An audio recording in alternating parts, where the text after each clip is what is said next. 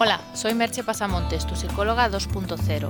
Puedes encontrar información sobre mis servicios de terapia y coaching, tanto en su modalidad presencial como online en www.merchepasamontes.com.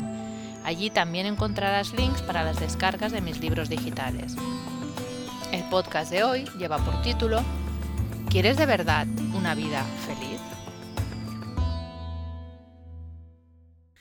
Muchas personas dicen querer una vida feliz, pero no son tantas las que están dispuestas a trabajar en ello para conseguirlo.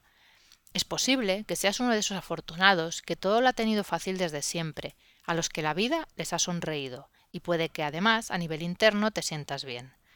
Hay personas así, aunque no lo creas, pero la realidad suele ser, a menudo, menos idílica que eso, y la vida feliz no suele llegar de un modo tan sencillo. Entonces llegamos a eso tan denostado y devaluado en nuestra cultura, el esfuerzo. Porque tener una vida feliz requiere esfuerzo. Y no cualquier esfuerzo, sino el adecuado y en la dirección correcta. No se trata de dar palos de ciego, sino de trabajar, mejor guiados, en nuestro interior, para de verdad conocernos, y con ese conocimiento poder tomar las decisiones adecuadas, las que nos conectan con nosotros mismos.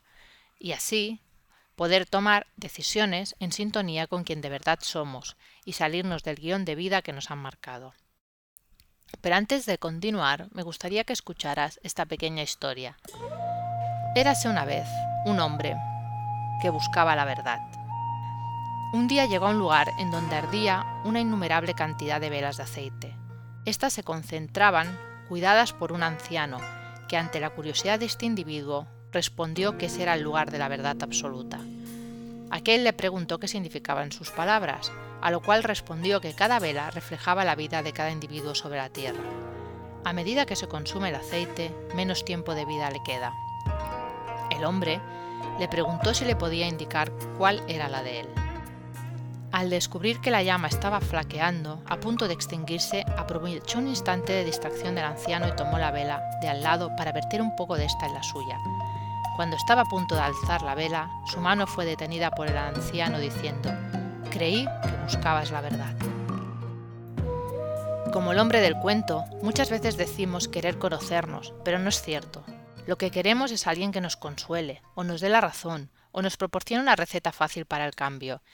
De ahí que triunfen las recetas del éxito o el cambio en diez pasos, de manera sencilla y sin esforzarse, o el hacerse rico teniendo una mente millonaria, Pequeñas golosinas que no alimentan pero engordan. Engordan a nuestro ego, que se cree que está haciendo algo, pero solo se está comiendo una chuchería, nada más. Conocerse requiere de motivación y coraje.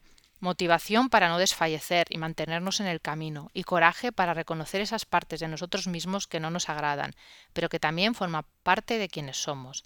Hay que tener valor para darse cuenta de que algunas de las cosas que nos suceden son totalmente responsabilidad nuestra, de nuestras actitudes y conductas y otras no.